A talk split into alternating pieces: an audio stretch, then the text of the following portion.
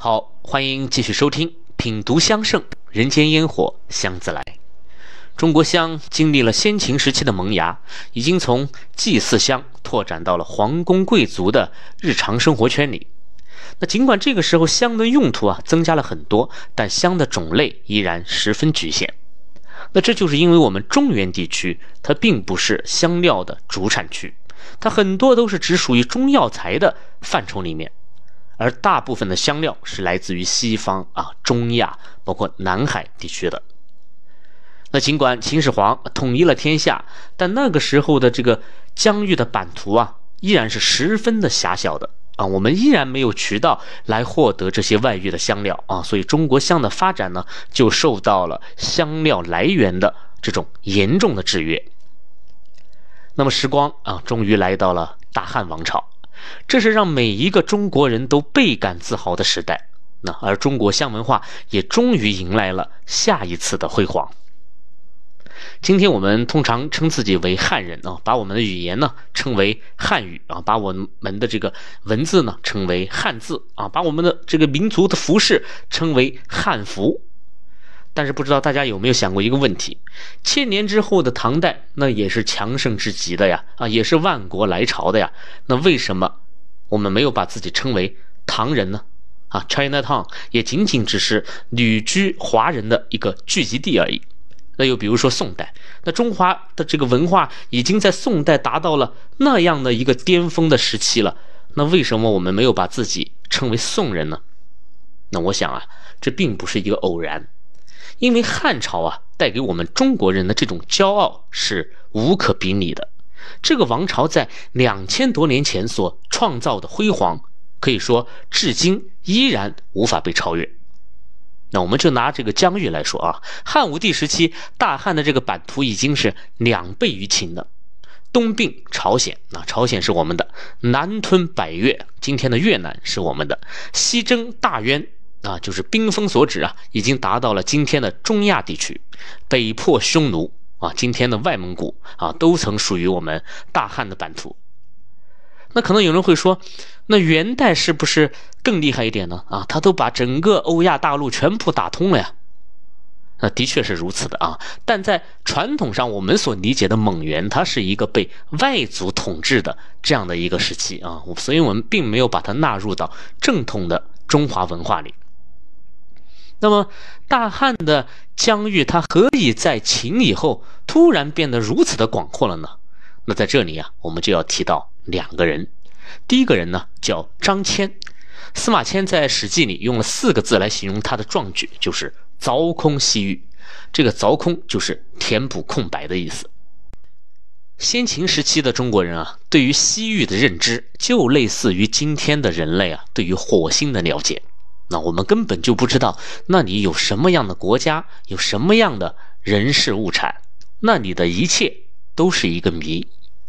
因为在汉代以前，中国的北方盘踞着一个强大的敌人，他叫匈奴。当年秦始皇啊，踏平六国，一统天下，那秦国的军队是多么的威风啊，多么的不可一世啊！可是秦始皇呢，他拿匈奴啊是一点办法都没有，所以他才被迫采取了防守的这种策略，修建了万里长城。那么在汉初啊，汉高祖刘邦一统天下之后，那也是意气风发呀，曾经率领三十二万大军去迎击匈奴，结果呢，也是被打得一败涂地啊，困于白登山。那在白登山上，这个匈奴兵呢，把刘邦团团围住啊，几乎就是要到了绝境。那最后刘邦呢，还是采取了陈平的这个行贿的策略啊，才得以脱险逃回长安。那假如当时啊，耄耋单于的妻子如果她富贵不能淫的话，那么我们中国的历史可能就要自此改写了。那刘邦逃回来以后，锐气大减呢，就再也不敢去跟匈奴啊去正面的这个冲突了啊，所以只能采取了像和亲呢这样的政策来保北疆的平安。那么这种局面就一直持续到了汉武帝的时期啊。汉武帝是汉代的第七位皇帝啊，他是堪称中国历史上数一数二的明君了啊，所以我们才会有秦皇汉武啊这样的说法。那么汉武帝呢，就听说啊，当时在西域有一个国家叫大肉支，也是痛恨这个匈奴已久了，所以就决定把握这个机会啊，派人出使大肉支去寻求援军，来共同的抗击匈奴。那么这个被派遣西行的人呢，就是张骞。因此，张骞第一次出使西域，跟后来的郑和下西洋是完全不同的啊！他不是去宣扬国威的，他完全就是一种求援的行为。那么张骞这个人的命很苦啊，说起来啊都是眼泪。他率着这个使团呢，刚出长安没多久，就在河西走廊啊被匈奴给抓去了。那关于河西走廊，我们可以看一下今天甘肃省的这个地图啊。甘肃省呢，就像一根骨头一样嘛，两头大啊，中间细。那中间细的这个区域呢，它还不是随意画出来的，它因为两侧呢都是崇山峻岭啊，一边是青藏高原，一边是蒙古高原，那么只留下中间一条窄窄的这个通道，那么这条通道就是中原地区去往西域的必经之路，所以我们才称它为走廊啊。所以这样一个。兵家的必争之地，我们可想而知啊，它是有多么的危险。那么张骞就在那里被捕获了，而且呢，一捕就是十年。然而谁也没想到，十年以后，这个张骞逃出来的时候，他居然没有回头，而是继续选择了西行。啊，他要完成汉武帝交给他的使命。结果历经。千辛万苦啊，穿越沙漠，翻越雪山啊，最终到达这个大肉支的时候呢，哎，却发现人家这个大肉支已经过着自己幸福的小日子啊，已经不想去抗击匈奴了。那么失望的张骞就只好返程啊，可惜不幸再次降临到了他的头上啊，在归途之中，他又被匈奴给抓去了。啊，只是幸运的是呢，这一次呢，他被关的时间比较短啊，只关押了一年多。所以张骞的整个的行程是漫长而蹉跎的，他一来一回竟然用了十三年的时间。当年风华正茂的张骞归来时，已经是白发苍苍了，但是他却用生命啊，走遍了几乎整个西域。所以当他回到长安见到汉武帝的那一刻，我们。不难想象汉武帝他该有多么的惊讶，有多么的悲心交集。那汉武帝当然不会去责问他，你为什么没有把援军带来呀？啊，因为他此行的意义早就已经完全超越了任务本身了。那当他把这些年在西域国家的这些见闻呢，一一向汉武帝回禀之后，可以说让汉武帝的世界观完全上升了一个层次。那么汉武帝开始意识到，在他的帝国以西，居然还有如此丰富的物产等待着他去征服。那么，于是汉武帝的野心开始膨胀了啊！大汉的军事力量也开始向外扩张。而我们要讲的第二个人也就闪亮登场了，他呢就是霍去病。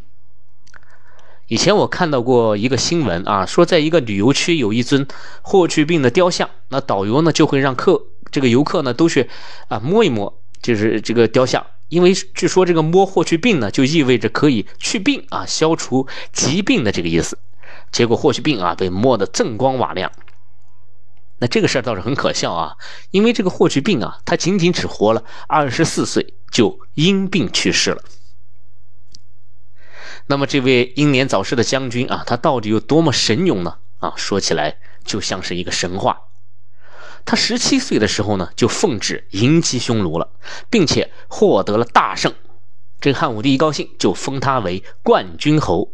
啊，十七岁就已经封侯了，这是什么概念啊？在今天，我们正常的男孩啊，十七岁都还没有成年呢。两年以后啊，也就是他十九岁的时候，他再次率军接连攻破了匈奴盘踞多年的两个大本营啊，一个叫祁连山，一个叫胭脂山。那么这两个区域一旦被收复啊，就意味着前往西域的这个通道被打开了。那河西走廊呢，就正式的被纳入了大汉的版图。啊，那曾经无可匹敌、不可一世的匈奴，终于被霍去病赶去了北方。然后他们懊恼的留下了一首歌谣啊，这首歌谣是这样写的：“失我祁连山，使我六处不安息；失我胭脂山，使我妇女。”无颜色，那前半句很好理解啊。祁连山也没了，我这个牲畜啊放牧的地方也没有了。那这第二句呢就很有意思啊，他说胭脂山丢了，让我们匈奴的妇女啊都失去了颜色。那为什么这么说呢？因为这个胭脂山上啊长了一种草药，叫做红兰花。这个红兰花是一种菊科植物啊，它的花是红的，叶子呢泛蓝色。那么在今天通常就是被称为红花啊，它主治跌打损伤啊，活血化瘀啊，所以我们经常用的正红花油就是用这种红花来制成的。那红兰花的另一重妙用就是它有非常强力的染色性啊，它可以用来染衣服，也可以制作呢类似胭脂这样的化妆品。所以匈奴人说胭脂衫丢了啊，我们妇女的脸上就没了颜色了。那么此战之后啊，十九岁的霍去病呢，并没有停下征战的这个脚步啊，他继续北上追击匈奴啊，一直把这个匈奴赶到了今天蒙古国的境内啊，那里有一座。高山叫狼居胥山，他在那座山上举行了一次祭天大典，向世人宣告这里也是汉的王土，啊，所以才有了后来封狼居胥啊这个成语。然而天妒英才啊，这位千年难遇的将军呢，二十四岁就走了。那至于他为什么走了啊，所有的史书上都是说他因病去世的，啊，然而历史的谜团。扑朔迷离啊，也许他是功高盖主啊，也许有奸臣陷害啊等等，那我想这些都是有可能的。那霍大将军虽然走了，但他收复的这个河西走廊呢，就为张骞先生留下了重要的伏笔。那张骞第二次出使西域，就跟第一次又是完全不同了。他第一次是求援嘛，很落魄的，然而这一次却是带着黄金丝绸啊数千具，牛羊数万头。啊，这样一笔豪华的这种礼品啊，去出使西域的，他完全就是一个友好的访问了啊，是为了宣扬国威的。那于是张骞呢，也去到了更多的西域国家啊，极大的促进了我们中西方文化的交流和融合。那如果把张骞的第一次出使称为凿空西域的话，那么第二次出使就应该叫做开通丝路了。啊，通常我们说的丝路都知道，丝路是向外输送这个茶叶呀、丝绸啊、瓷器等等这些中国特产的。但是我们很少会想到，那通过丝路传到中国来的又会是什么呢？那么实际上，在传入的这些物产里面，有一个非常大的比例，那就是香料。那比如啊，在西域有一个国家叫做安息国，那么安息国呢就特产一种香料，叫做安息香。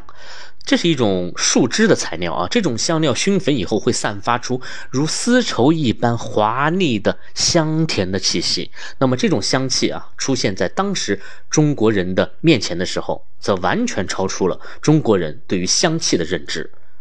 中国人突然发现，异域的香气竟然可以如此的美好啊，所以都极为的震惊。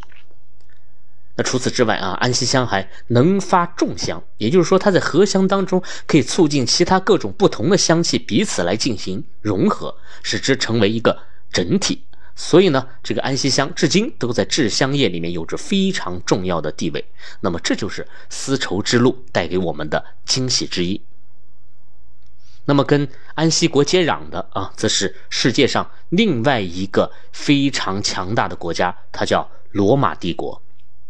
罗马帝国跟大汉王朝是当时世界上最强悍的超级大国啊，大概就类似于冷战时期的苏联和美国了。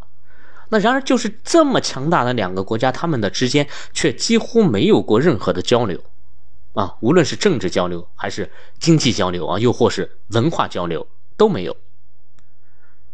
但是。丝绸之路的开通啊，也让这两个空前强大的帝国产生了一些火花啊，东西方的文明第一次啊，在西域有了零星的一些碰撞。那么除了安息香之外啊，通过丝绸之路传进中国的香料还有很多很多啊，苏合香、乳香、蔷薇水啊等等等等，各式各样的香材都源源不断的被输送了进来。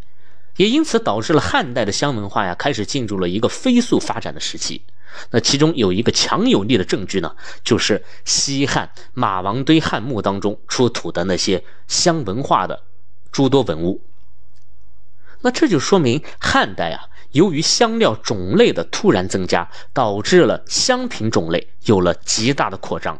比如说，墓葬当中出土了香脂啊，就是涂抹在手上和脸上的一种膏体，类似于我们今天的面霜啊、护肤霜之类。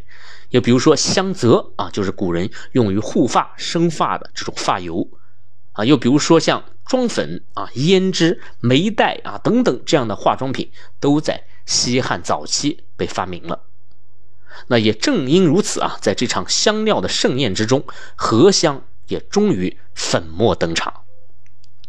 所谓合香啊，就是把各种各样的香料通过特殊的手法来进行配比啊制作，最终使这些不同的香气呢能够融合在一起，从而产生千变万化的新的香气。那么，我们可以通过香圣上所记载的一则汉代香方“汉建宁宫中香”来一窥汉代的香文化究竟有多么的惊艳。这个汉建宁宫中香啊，它的建宁是东汉汉灵帝的年号，所以这款香是东汉时期里宫廷所熏焚的香品，所以它的配方自然很豪华啊，它洋洋洒洒用到了多达十四种不同的香料，啊，其中不乏在当时极其珍贵的，还是由海外进贡而来的珍贵的香材。那如果制法正确的话，这款香的香气啊是极富层次的啊，整体上呢也非常具有那个时代的气势和魄力。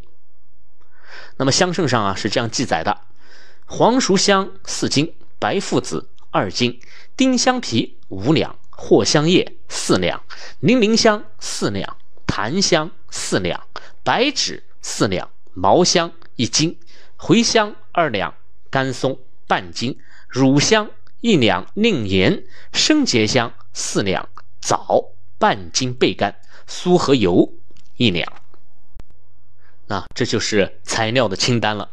那么如此多的香料香材，就算在今天我们如果要将它们全部收集起来，都依然会感觉到很费劲啊！更何况是在两千多年前的汉代了。所以在当时，也的确只有皇家才可以实现这样的香方。那么其中的这个黄熟香啊，就是一种沉香了。后面我们会专门讲到，檀香啊、丁香这些都是来自于今天的东南亚地区的，而乳香啊、苏合香则是来自于中东地区的啊。这些都足以证明汉代的香料与先秦时期相比，它的来源已经变得非常的丰富了。那香文化中的中西合璧，其实呢早就已经在汉代开始进行了。那香方呢？最后还写着制法啊，就是把以上这些香料研为细末，炼蜜匀合。啊，炼蜜呢是一种合香粘合剂的制作方法啊。后面我也会专门来给大家做个做这个介绍啊。那最后就是制成香丸了，然后再窖藏数月就可以上炉熏粉了。我每每做到这款合香的时候啊，都会感触良多，叹息于那个恢宏的时代，惊叹于古人。卓越的智慧，于是呢，也给汉建宁宫中香写下了这样一段文字，念给大家听，与君共赏。岁月的风尘已将大汉王朝埋没千年，当年长安城的金砖碧瓦已是断壁残垣，汉宫里舞动的霓裳羽衣早已灰飞烟灭。谁也没听过青铜编钟的奏乐，谁也没见过倾城的。昭君飞燕，所幸的还有一支香方流传下来，记载的正是博山炉中的袅袅青烟。我们还能闻到汉宫里弥漫的香味，感受大汉遗风从千古袭来。